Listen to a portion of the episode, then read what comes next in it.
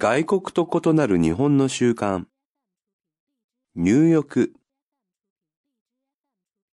日本人は入浴により身体を洗うだけではなく、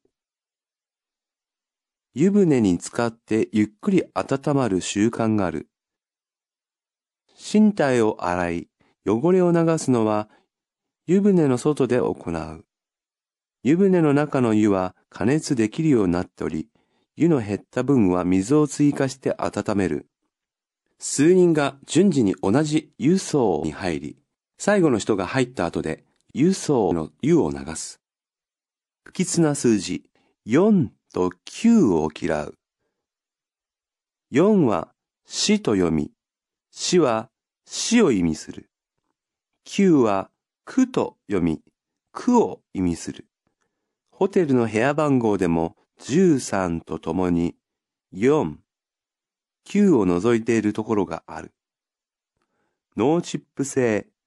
戦前は旅館、交通機関の一部でチップを与える習慣があったが、最近はほとんどなくなった。湯船、輸送、